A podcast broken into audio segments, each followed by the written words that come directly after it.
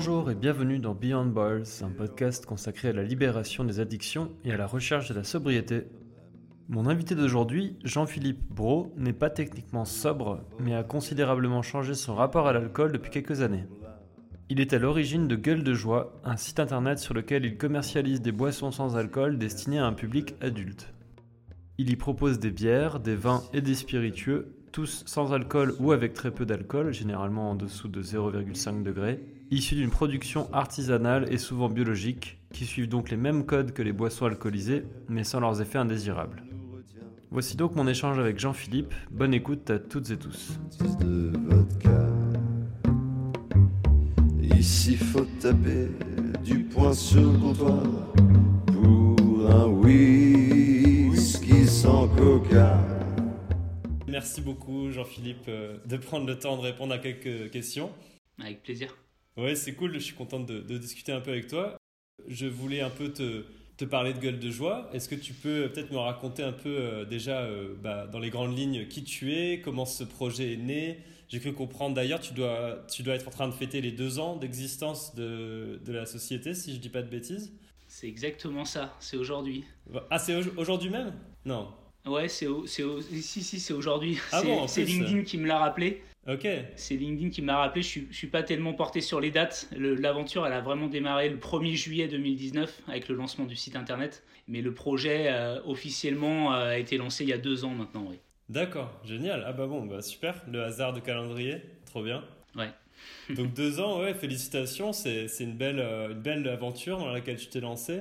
Et est-ce que tu peux me raconter du coup un peu bah, peut-être ce que tu as fait avant de, de te lancer là-dedans Est-ce que tu étais déjà un peu dans l'univers euh, de, de, la boisson sans alcool ou de la distribution de boissons Ou est-ce que pas du tout? Parce que j'ai cru comprendre que tu étais euh, auparavant dans, plus dans l'univers des médias.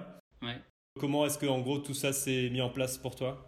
Oh, c'est un concours de circonstances, un peu, puis c'est une forme de, de hasard à titre professionnel. Moi, j'ai travaillé une quinzaine d'années dans l'univers des médias sur une fonction commerciale. Euh, et à titre personnel, euh, j'aimerais dire que je naviguais dans l'univers des boissons alcoolisées depuis, euh, depuis pas mal d'années. Mhm.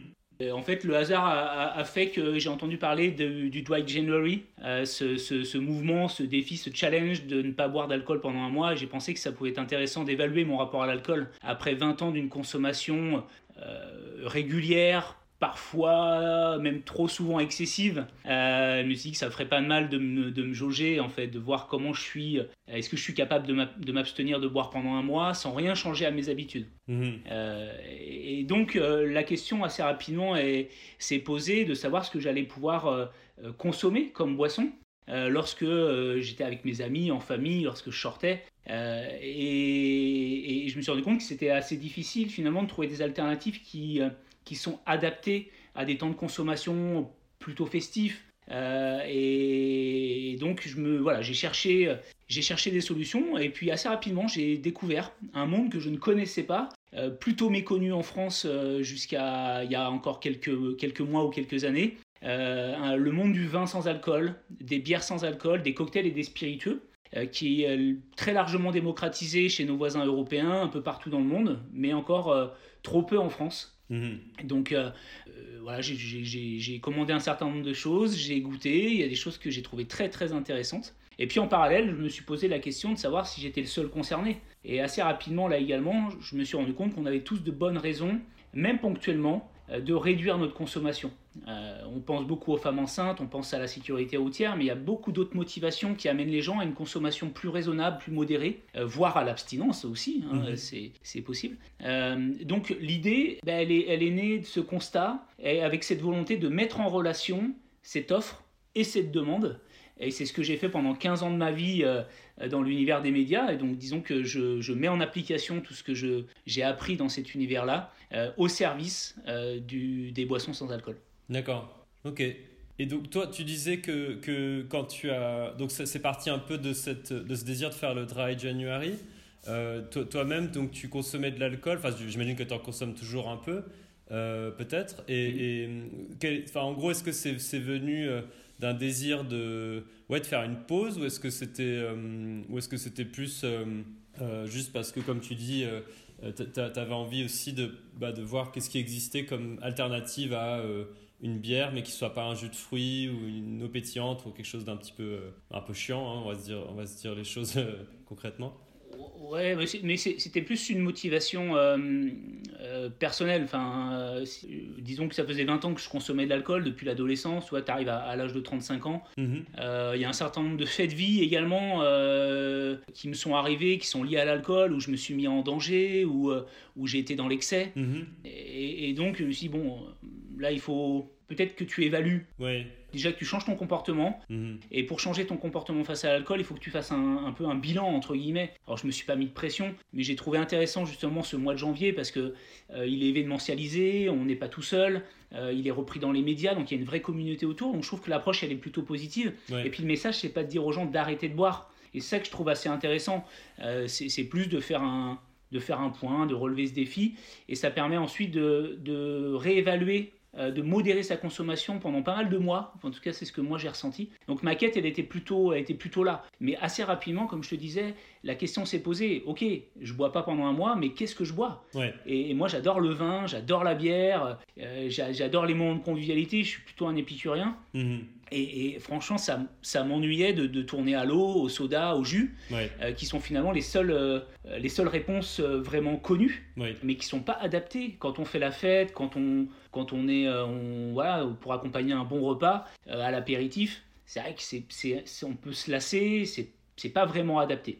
Euh, donc la démarche, elle était plus au départ personnelle, et puis elle m'a amené assez rapidement à, cet univers que je ne connaissais pas, que les Français ne, ne, connaissent pas, et qui pourtant propose des produits, des boissons qui sont de qualité, faites par des producteurs passionnés, qui sont des vrais viticulteurs, des brasseurs authentiques, des professionnels des spiritueux. Donc j'ai trouvé euh, qu'il y avait vraiment une, en tout cas un, engouement et une ouverture d'esprit de la part de ces professionnels, contrairement à ce qu'on peut euh, penser, euh, qui n'opposent pas alcool et sans alcool, mais qui finalement tirent le meilleur des deux pour proposer une nouvelle expérience de la boisson, puisque ce que je propose sur Gueule de Joie, c'est des boissons qui sont à mi-chemin entre mhm. ces deux univers euh, et, qui finalement les font se rencontrer, les font cohabiter. C'est ça que je trouve intéressant, c'est ce lien-là entre les deux. Et on n'est pas du tout dans le clivage. Et le message de Gueule de Joie, il n'est pas de dire aux gens d'arrêter de boire, mais il est d'apporter une réponse à, toutes les personnes qui veulent modérer euh, leur consommation ou arrêter de boire de l'alcool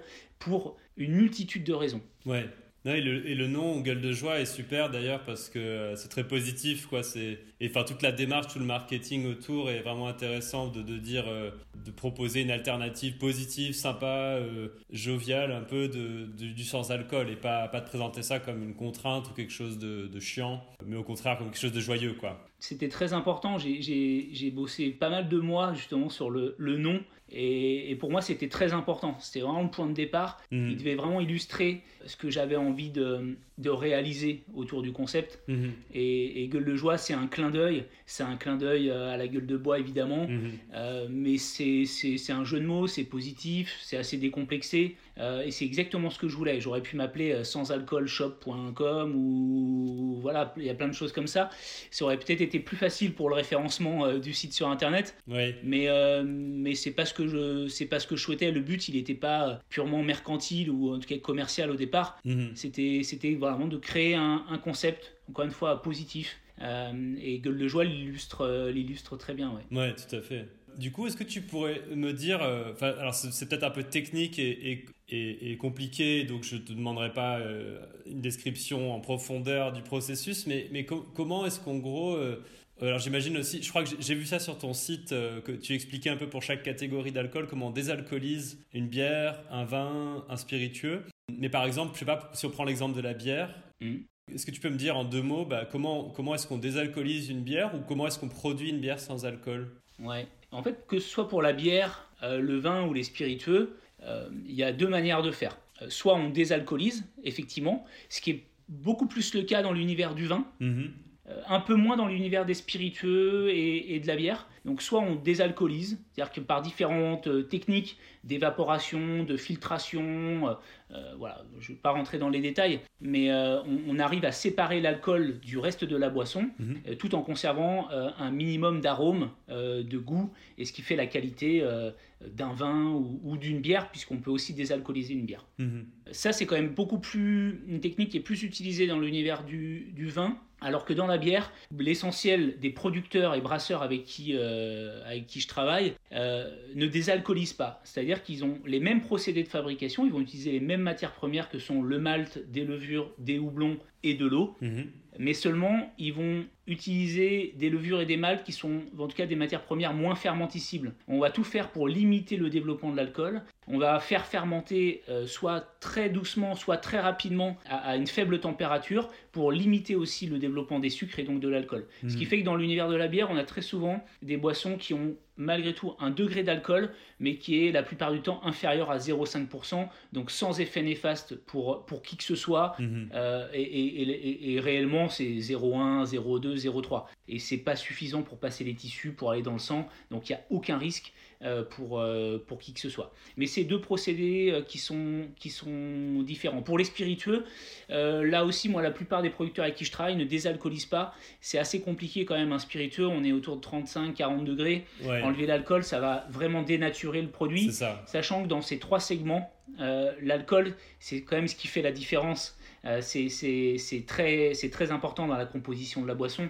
Donc dans le spiritueux, on va reprendre les mêmes ingrédients, on va reprendre les mêmes matières premières, les mêmes plantes, les mêmes fruits, et on va en faire euh, plutôt euh, des, des, des mous, des infusions, pour, pour retrouver des goûts Mhm. euh, des similitudes, mais de façon tout à fait, tout à fait naturelle. Donc c'est vrai que bah, ça, dépend, euh, ça dépend vraiment du type de boisson, et puis ça dépend aussi de ce qu'on a envie de, de faire et, et- et on va dire de sa culture. Je pense à l'univers du vin.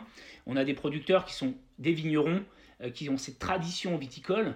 Donc eux, ils, ils ont plutôt tendance à faire des vins et à les faire désalcooliser, sachant qu'il y a des technologies, elles sont vraiment à la pointe aujourd'hui et, et on propose de, de plus en plus de solutions accessibles pour les professionnels. Et puis il y en a d'autres euh, qui euh, ne partent que des raisins euh, et qui vont travailler le raisin sous toutes ses formes, en faire des assemblages pour proposer des boissons sans alcool, totalement sans alcool. C'est le cas par exemple du petit béret, ça va être le cas pour une partie des boissons du domaine Pierre Chavin, Mhm.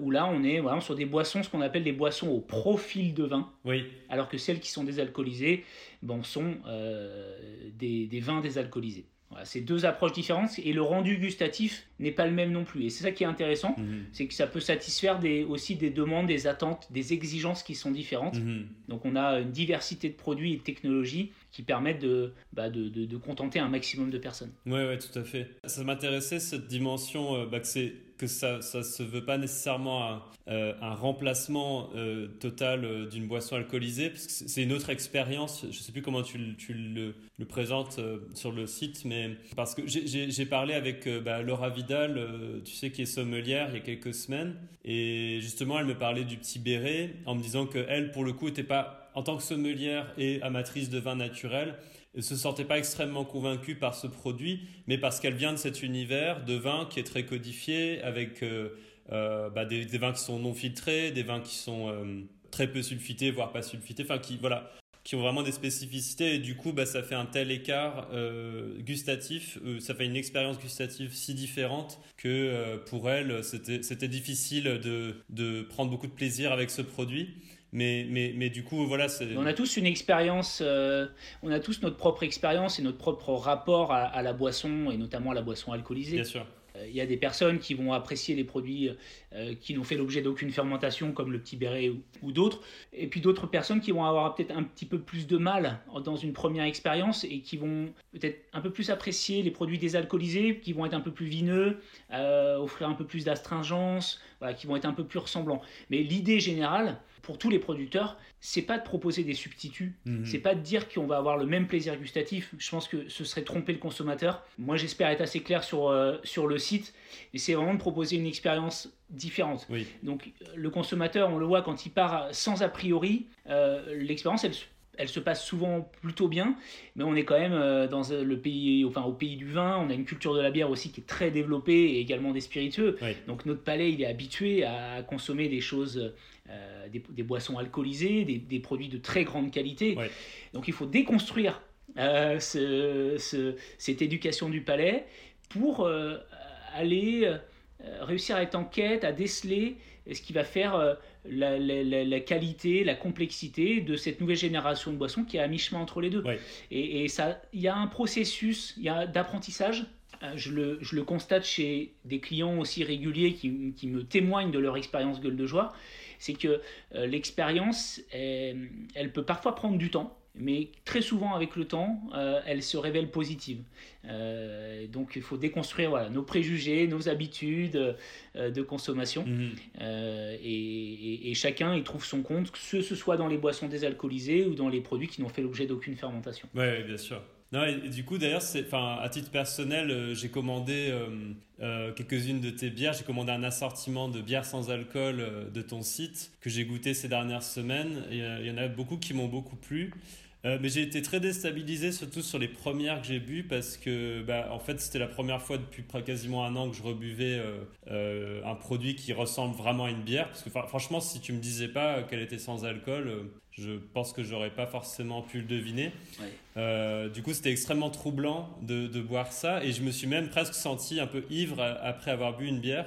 et je pense que c'était plus dans ma tête que, que vraiment physiologiquement le quelques 0, quelque chose degré d'alcool qui s'était réellement répandu dans mon sang. Oh, c'est sûr. Mais du coup, c'était vraiment euh, déstabilisant comme expérience, quoi. Euh. Après, si tu veux, ça m'a un peu perturbé et en même temps, j'ai vraiment aimé bah, retrouver cette sensation, ce goût et, euh, enfin voilà, du coup, c'était, c'était intéressant. Euh, après, bon, moi, je suis euh, un ancien alcoolique en rétablissement, donc une catégorie particulière. Et tout ton public n'est pas nécessairement comme moi. Il y a aussi beaucoup de gens qui n'ont pas forcément un problème d'alcool et qui, qui ont. Qui... Ben, très, très peu. Mhm.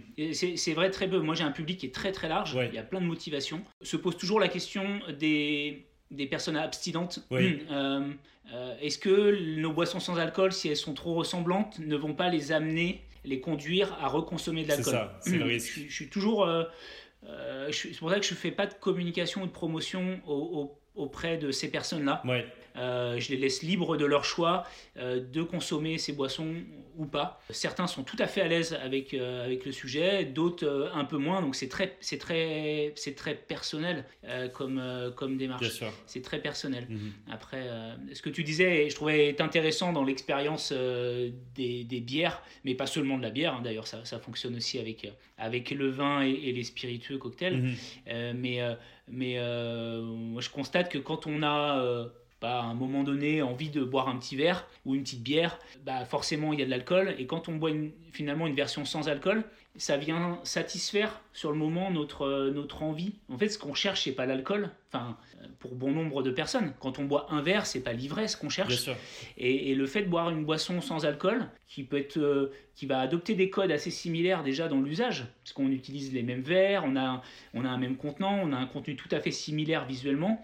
ça déjà, c'est une dimension incluante, ça participe à l'expérience.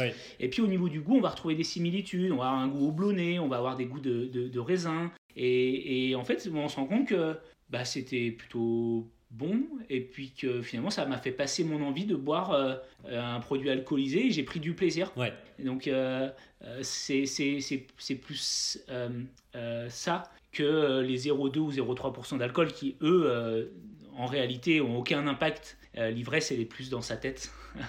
et l'ivresse souvent est associée au plaisir donc ça veut dire que tu as pris du plaisir. Oui, oui, oui. Donc c'est plutôt positif. Ah absolument. Non, non, franchement sur les, je crois que c'était 12 bières et je crois que elles m'ont toutes plu. Euh, il y en a, bah, j'avais noté, il y en avait une qui m'avait particulièrement plu, c'était une sour de chez Van, Van de Strik. Je crois que c'est une brasserie belge ou hollandaise peut-être? Hollandaise, oui, hollandaise. Hollandaise, ouais. Et celle-ci donc une bière avec beaucoup d'amertume, de pardon, d'acidité.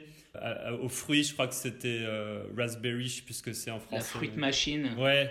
La fruit machine, ouais, c'est des fruits rouges, c'est hyper gourmand. Là, on va rentrer dans, la, dans, dans une saison appropriée pour ce type de bière. C'est ça. Il va faire beau et pour se rafraîchir, c'est super gourmand. Euh, et Van de Strick fait des très, très bonnes bières. Ils ont un, leur best-seller, c'est une IPA, la Playground, oui. Euh, qui, est, qui, est, qui, est, juste exceptionnelle, qui est une référence. Et, en fait, ça vaut pour la plupart de nos bières. C'est que c'est des bières qui sont primées. Mhm qui sont primés dans des catégories de bières sans alcool, mais qui sont aussi parfois primés dans des, dans, face à des bières alcoolisées. C'est ça qui je trouve hyper intéressant. Mhm. Et surtout qui sont brassés par des véritables professionnels, enfin Van mais comme, euh, comme Mikkeler, comme, euh, comme Brewdog, comme, enfin voilà, un certain, la plupart des brasseurs avec qui je travaille, c'est des gens qui sont connus pour la, la qualité de leur bière. Et à l'étranger, euh, ils mettent ce savoir-faire au service de versions sans alcool, mais sans aucun complexe.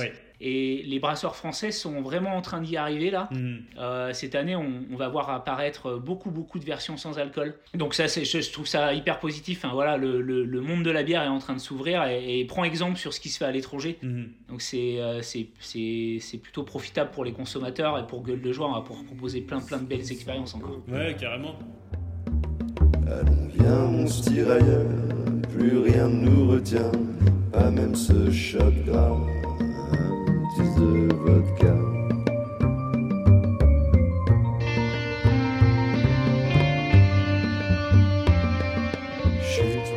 D'ailleurs, ça, m'amène à ma question suivante, c'était comment tu sélectionnes tes produits euh, Parce que, euh, euh, comme tu dis, bah, le marché de la bière, enfin, de, là on parle beaucoup de la bière, mais, mais en tout cas le marché du sans-alcool, euh, bah, marche bien, euh, ça se développe beaucoup. Et donc, euh, mais en revanche, toi, tu, par exemple, tu, tu commercialises pas des, des, bières de, de, grosses brasseries industrielles comme, je sais pas, 1664 ou Cronenbourg ou des choses comme ça qui proposent des bières sans alcool, hein, mais, mais j'ai l'impression que tu es plus sur un créneau de brasserie artisanale peut-être qui, qui, travaillent davantage en bio, font des plus petites quantités. C'est quoi un peu ta philosophie dans ta sélection de produits? Pour la bière comme pour, le, comme pour les autres euh, catégories bah Pour tous les produits, c'est d'aller chercher ce qui se fait de, de mieux et de, de, de meilleur.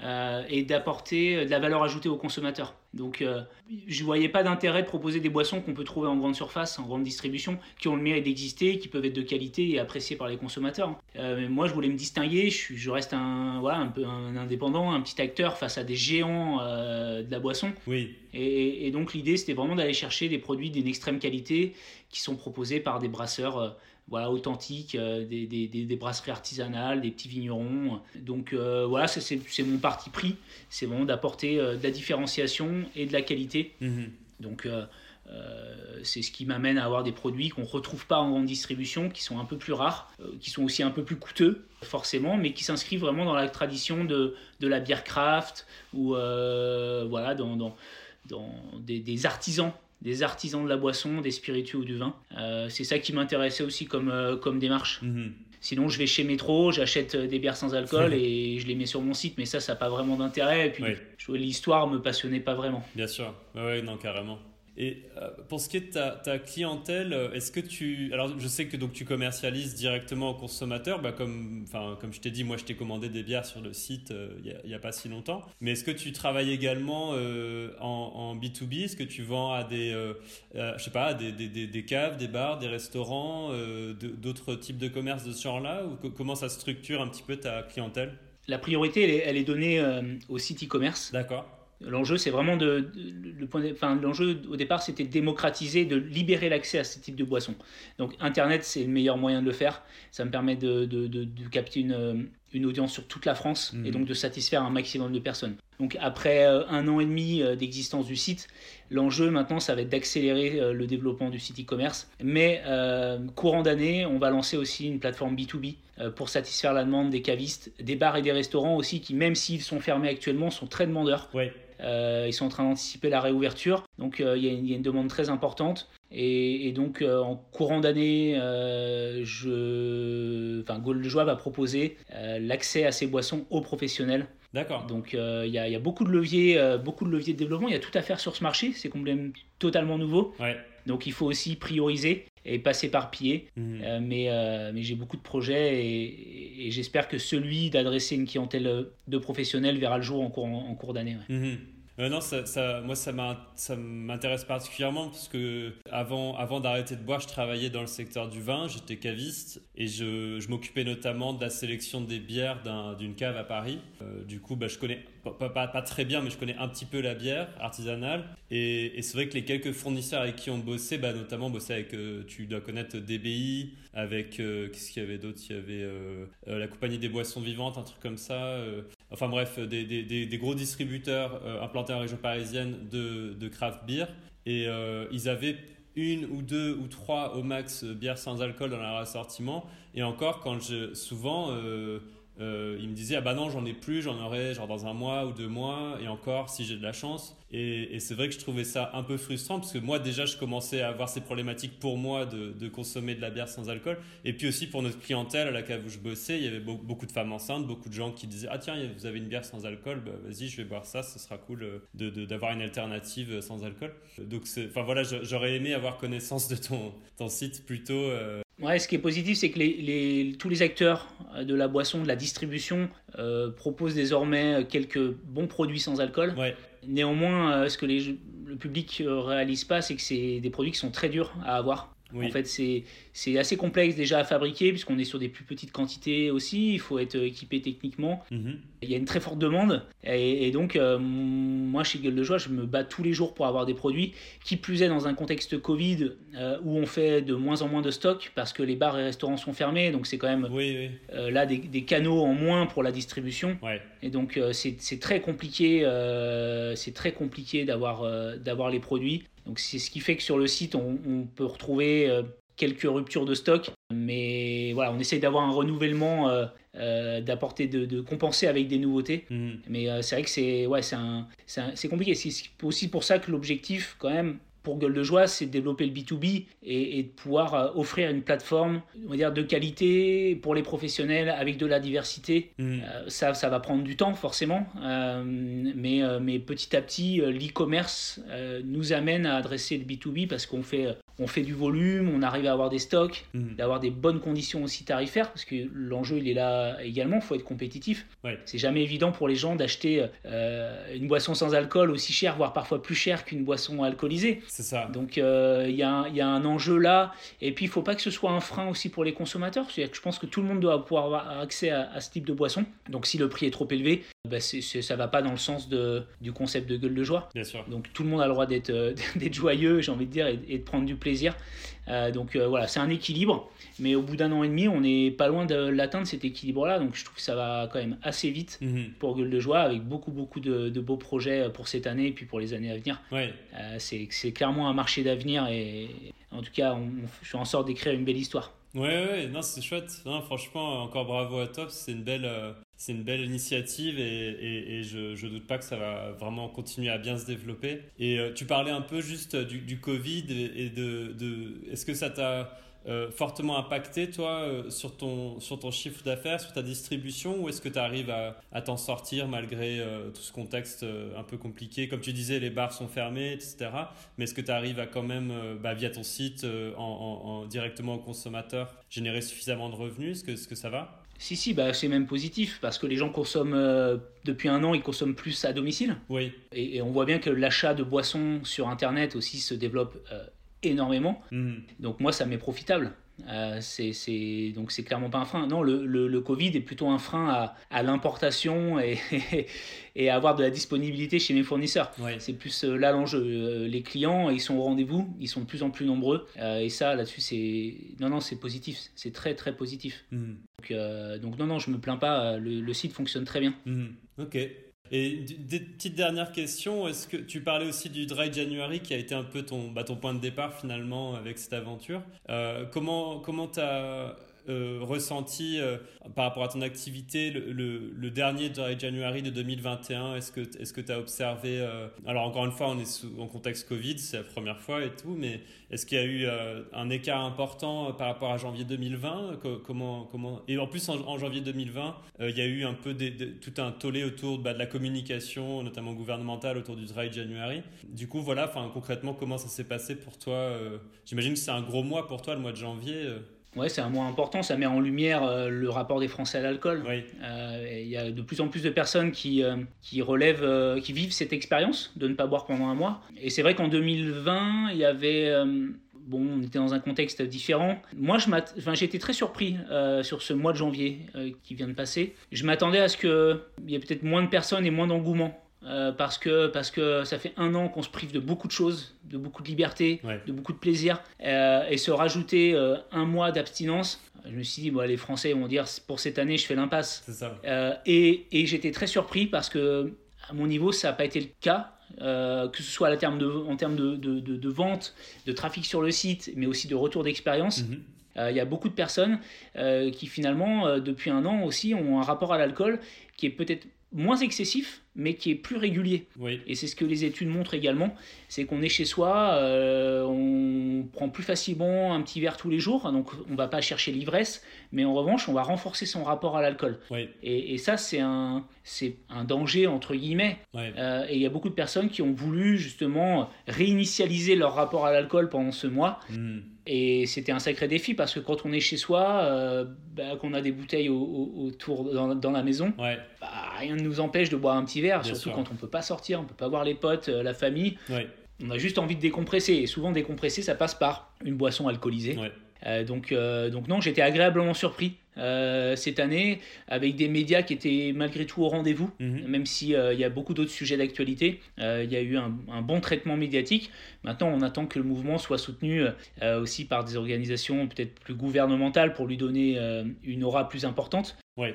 Mais les associations, il y, a, un certain nombre d'acteurs qui, euh, qui, font un excellent travail et qui, euh, qui font la promotion de ce, de ce mois. On n'est pas encore au, au niveau des, des, des anglo-saxons, euh, des Canadiens, des Belges qui ont aussi leur, leur mois. Et là, c'est des millions, des millions de personnes avec des campagnes nationales de communication, des plateformes digitales aussi pour fédérer tout le monde autour de l'expérience. Mais, mais j'ose croire qu'on va y arriver parce qu'on se rend compte qu'à l'étranger, ben, en fait, la démarche, elle est positive. Elle n'est pas de dire aux gens d'arrêter de boire, elle n'est pas de faire la morale à qui que ce soit. Donc, euh, je vois pas où sont les freins et surtout que c'est des vecteurs euh, pour les producteurs et, un certain nombre l'ont bien compris. C'est aussi des vecteurs de, croissance, de développement, euh, de proposer des boissons différentes avec le savoir-faire de nos professionnels, avec, avec nos matières premières, nos vignobles, nos brasseurs. De, de, toucher une clientèle bah aussi complémentaires. Mm. et, on n'est plus du tout dans le clivage. Et ce mois de janvier il met ça en lumière. Donc euh, je pense que voilà progressivement chaque année il y aura de plus en plus de personnes. D'autant que l'offre elle sera de plus en plus importante. Et on est vraiment sur un marché d'offres. Plus il y a d'offres plus finalement ça motive les gens à vivre ces expériences ou à modérer leur consommation parce qu'ils vont trouver des produits euh, complémentaires, des produits euh, différents de substitution euh, qui seront tout à fait et qui vont satisfaire, on va dire, leurs habitudes de consommation. Mmh, mmh, mmh. Donc, donc vivement l'année prochaine. Exactement. Non, bah en tout cas, euh, franchement, merci beaucoup. Euh, c'était vraiment intéressant de discuter avec toi. Et puis, puis oui, je, je, comme je t'avais dit, j'ai commandé des bières de ton site, mais je serais curieux d'essayer aussi euh, des vins, pourquoi pas, et, des spi. Enfin, les, donc je dis les spi, c'est les spiritueux. Hein, pour ceux qui nous écoutent, c'est donc les, boissons traditionnellement avec un degré d'alcool élevé, comme le cognac, le rhum, le whisky, etc. Tu semblais dire sur le site que c'était davantage destiné au, à l'univers du cocktail que, que, qu'à la dégustation pur quoi euh, Est-ce que est-ce que c'est le cas ou est-ce que certains de tes produits euh, peuvent vraiment être bu euh, seuls quoi, comme un whisky sans alcool ou un, cognac sans alcool Je sais pas, des choses comme ça. Non, c'est le cas. Hein. C'est on conseille fortement de les, de les consommer en cocktail. Oui. C'est-à-dire que à 0 degré, on peut pas avoir le même, on n'a pas de corps, on n'a pas la même consistance. C'est ça. donc en bouche, c'est forcément différent, c'est beaucoup plus léger. on a des arômes qui sont plus délicats, qui sont plus subtils qui sont présents. Euh, mais euh, alors certains spiritueux, moi j'ai tendance, je, dis quand même globalement, c'est des bases pour faire du cocktail, d'accord? Pour faire en sorte que le cocktail soit pas juste un mélange de jus de fruits, euh, souvent très sucré, mais une boisson équilibrée, saine, avec, avec des produits de qualité et qui ont, qui ont du goût. Mhm. Mais, mais il faut les travailler en, en cocktail. Après, à la marge, il y en a quand même certains qui sont tout à fait agréables sur glace. je pense à, à Jean, oui. Jean, euh, c'est voilà, c'est un produit qui est tellement subtil, qui est tellement complexe, mais dans le détail, c'est pas c'est pas l'alcool qui apporte la complexité euh, qu'on peut tout à fait sur glace euh, prendre beaucoup de plaisir. Il y a des produits comme Jimber, c'est du gingembre, mhm. c'est un concentré de gingembre du Pérou. Là, c'est explosif. Je, dirais presque le boire pur, c'est pas à la portée de tout le monde quoi. C'est tellement puissant. D'accord. mais celui-là, il peut donc à la marge, il y en a certains qu'on peut consommer pur, mais en règle générale, c'est plutôt pour faire du cocktail, mhm. euh, pour accompagner. Après, tout simplement avec, euh, avec, des, des, des avec des toniques. On en propose quelques-uns sur le site. Mhm. Et puis pour ceux qui, pour les plus créatifs, bah, il y a des recettes sur notre site, il y a des recettes sur le site des, des, des, fabricants. Et on peut laisser libre cours à, voilà, à sa créativité, à son imagination. Euh, et faire vraiment des, boissons, des choses super agréables avec cette base aromatique qui va, qui va apporter quand même de la, voilà, de la qualité et, du goût. Mhm. Ok. Génial, ouais, je, je, serais curieux d'essayer ça aussi, donc euh, je, je, le ferai avec plaisir euh, un de ces jours. Bah écoute, en tout cas, merci beaucoup, euh, c'était un plaisir d'échanger avec toi. Avec plaisir. Et voilà qui conclut mon échange avec Jean-Philippe, que je remercie encore pour sa participation. Pour plus d'informations sur son activité et pour découvrir ses nombreux produits sans alcool, je vous invite à aller consulter son site internet gueuledejoie.com et à le suivre sur son compte Instagram at gueuledejoie tout attaché. Merci à vous pour votre écoute et votre fidélité. À dans 15 jours pour un nouvel épisode de Beyond Bars.